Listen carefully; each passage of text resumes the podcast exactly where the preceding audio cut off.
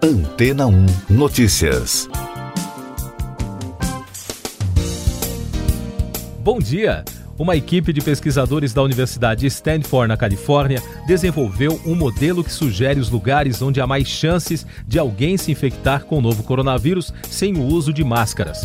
Para criar o guia, eles utilizaram dados de movimentação de celulares de 1 de março a 2 de maio em 10 cidades dos Estados Unidos, quando foram impostas restrições de mobilidade para conter a transmissão do coronavírus. Eles então construíram o modelo considerando diferentes graus de mobilidade e datas, para ver como a transmissão ocorreria.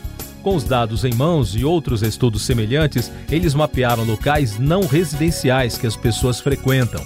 Na região metropolitana de Chicago, por exemplo, 10% dos chamados pontos de interesse foram responsáveis por 85% das infecções previstas para os lugares investigados. A ordem dos locais avaliados, de maior para menor risco de contaminação, foram restaurantes, academias, cafés e bares e hotéis e motéis. Os pesquisadores recomendaram para as pessoas evitarem ir a esses lugares fora dos períodos de pico, quando há menos movimento. Mas é bom frisar que o modelo não levou em conta o uso de máscaras. Os resultados da investigação foram publicados na revista científica Nature nesta semana.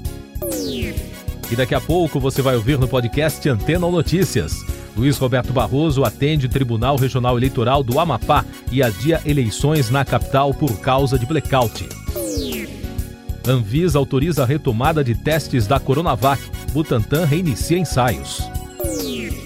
Rússia diz que sua vacina contra a Covid-19 é 92% eficaz. O presidente do Tribunal Superior Eleitoral, ministro Luiz Roberto Barroso, atendeu a um pedido do Tribunal Regional Eleitoral do Amapá e adiou as eleições municipais na capital Macapá. A decisão de Barroso vai a plenário nesta quinta. O TRE argumenta que o adiamento deveria se dar até o restabelecimento da energia elétrica no município. O presidente do Congresso Nacional, senador Davi Alcolumbre, disse que vai pedir à Polícia Federal e ao Ministério Público Federal que investigue as causas do incêndio na subestação de energia que provocou o apagão no estado. O Ministério de Minas e Energia informou que aumentou o fornecimento para 80% no Amapá, logo depois que entrou em operação uma unidade geradora da usina hidrelétrica de Quaraci Nunes. Nesta quinta-feira, o estado entra no décimo dia de um apagão que tem gerado prejuízos aos consumidores e protestos da população. A Agência Nacional de Vigilância Sanitária, a Anvisa, autorizou na quarta-feira a retomada dos testes da Coronavac a vacina do laboratório chinês Sinovac para a Covid-19, que está sendo testada e será produzida no Brasil pelo Instituto Butantan.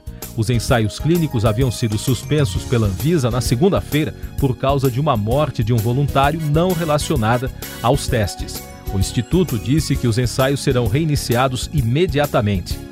Já a comissão do Congresso que acompanha as medidas de enfrentamento ao novo coronavírus aprovou, na quarta-feira, convites para que o presidente da Anvisa, Antônio Barra Torres, e o diretor do Instituto Butantan, Dimas Covas, expliquem a suspensão dos testes sobre a vacina Coronavac. Segundo dados preliminares de testes não publicados de estudos de fase 3 conduzidos na Rússia, a vacina Sputnik V contra a Covid-19 é 92% eficaz. Os dados dos testes do imunizante, que é desenvolvido pelo Instituto Gamaleya, ainda precisam ser revisados pela comunidade científica, uma etapa obrigatória para que sejam publicados em revista científica. Essas e outras notícias você ouve aqui na Antena 1. Oferecimento Água Rocha Branca. Eu sou João Carlos Santana e você está ouvindo o podcast Antena Notícias. A Itália ultrapassou a marca de um milhão de casos de Covid-19 na quarta-feira e se tornou o décimo país do mundo e o quinto da Europa a atingir o número de infecções. A nação é o sexto país com mais mortes no mundo e o segundo no continente, com 42.900 vítimas, atrás apenas do Reino Unido. Os dados foram divulgados pela Universidade Norte-Americana Johns Hopkins. Espanha vai exigir teste de Covid para viajantes. Em meio à segunda onda da pandemia na Europa, o Ministério da Saúde da Espanha anunciou que exigirá aos visitantes de países de risco um exame PCR negativo a partir de 23 de novembro. a Grécia já solicita um exame negativo para entrada em seu território e a Itália exige o exame de visitantes de alguns países, enquanto a França realiza testes rápidos em aeroportos. Simpatizantes da extrema-direita entraram em confronto com a polícia perto do Estádio Nacional da Polônia, que foi convertido em um hospital de campanha para pacientes com Covid. A confusão aconteceu ao final de uma marcha do Dia da Independência que, segundo as autoridades, desrespeitou as restrições da pandemia. O governo austríaco anunciou uma série de medidas para combater o terrorismo.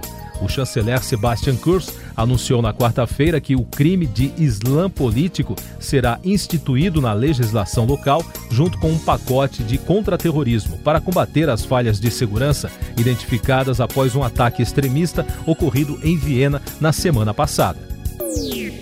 Governo boliviano restaura relações com Venezuela.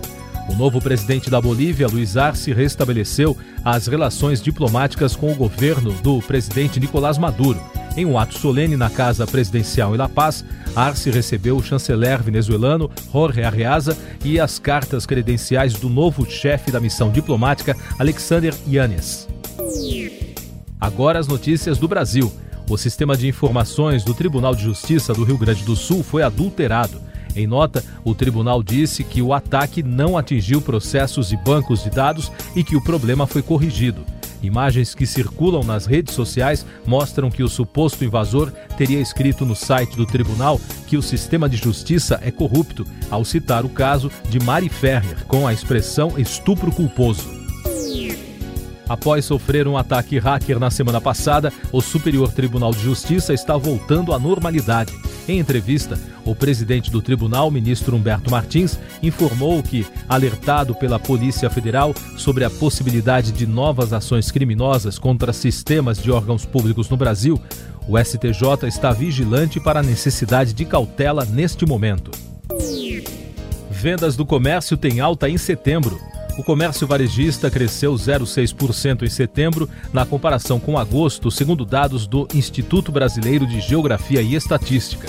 Apesar do setor registrar a quinta alta seguida e zerar as perdas de 2020, os dados divulgados pelo Instituto apontam que houve desaceleração frente às altas dos meses anteriores em um movimento de acomodação após forte recuperação.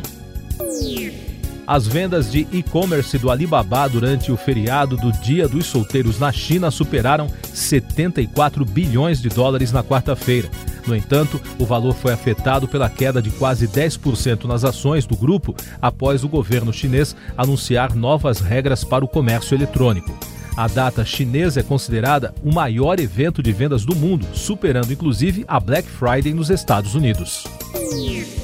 O segundo maior banco do mundo em capitalização de mercado, o China Construction Bank, em parceria com a Fuzeng, vai utilizar a tecnologia blockchain para vender títulos de dívida com expectativa de ofertar inicialmente 3 bilhões de dólares em papéis pelos próximos três meses. O objetivo da parceria é tornar a compra de títulos mais acessível aos investidores. Eleições americanas. Um funcionário do Serviço Postal da Pensilvânia, nos Estados Unidos, indicado por republicanos como testemunha de irregularidades no processo eleitoral, admitiu ter forjado as supostas provas de fraude.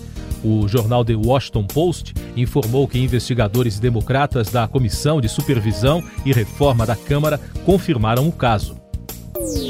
Em outra reportagem, o jornal The New York Times informou que autoridades eleitorais dos Estados Unidos não encontraram indícios de fraude na vitória do democrata Joe Biden na eleição. O jornal entrevistou os responsáveis pelas votações nos 50 estados e nenhum deles disse ter evidências de irregularidades. O atual presidente dos Estados Unidos, Donald Trump, prestou na quarta-feira homenagem aos veteranos de guerras no Cemitério Nacional de Arlington, na Virgínia, em evento do feriado do Dia dos Veteranos. O presidente não fez nenhum pronunciamento. Este foi o primeiro evento público de Trump desde que ele foi derrotado por Joe Biden na eleição presidencial. Nomeados para cargos no Ibama não têm qualificação para a área, aponta TCU. A área técnica do Tribunal de Contas da União constatou que nomeações feitas pelo Ministério do Meio Ambiente para a área de fiscalização do Instituto Brasileiro do Meio Ambiente e dos Recursos Naturais Renováveis, o IBAMA, não atendem aos requisitos necessários.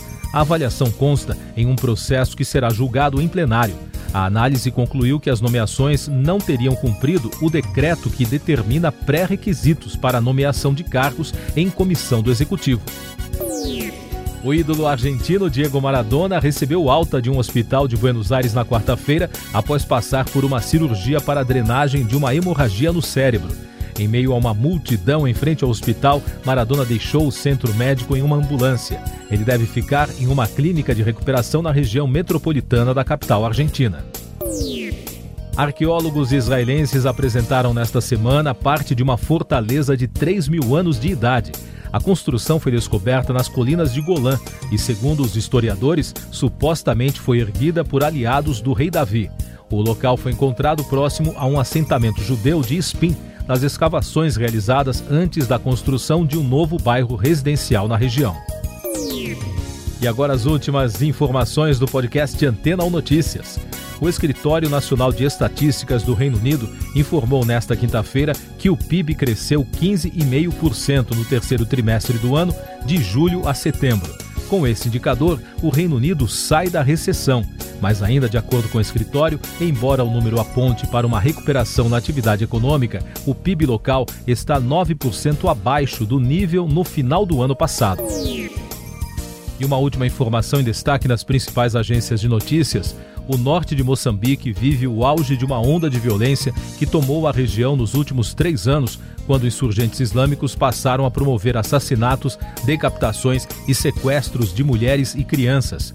Membros do Al-Shabaab têm se aproveitado da pobreza e desemprego para recrutar jovens na luta para estabelecer domínio islâmico na região. Mais de 50 pessoas foram decapitadas ao longo de três dias de violência, de acordo com informações da BBC.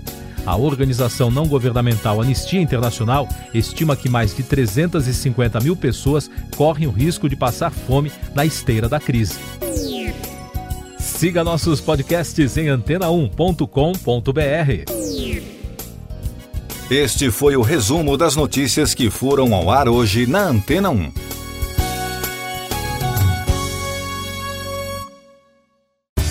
Depois de tanto conteúdo legal, que tal se hidratar com água rocha branca? O consumo regular de água durante o dia traz benefícios para a saúde, como, por exemplo, manter a pele bonita e hidratada. Rocha Branca, da fonte direto para sua casa.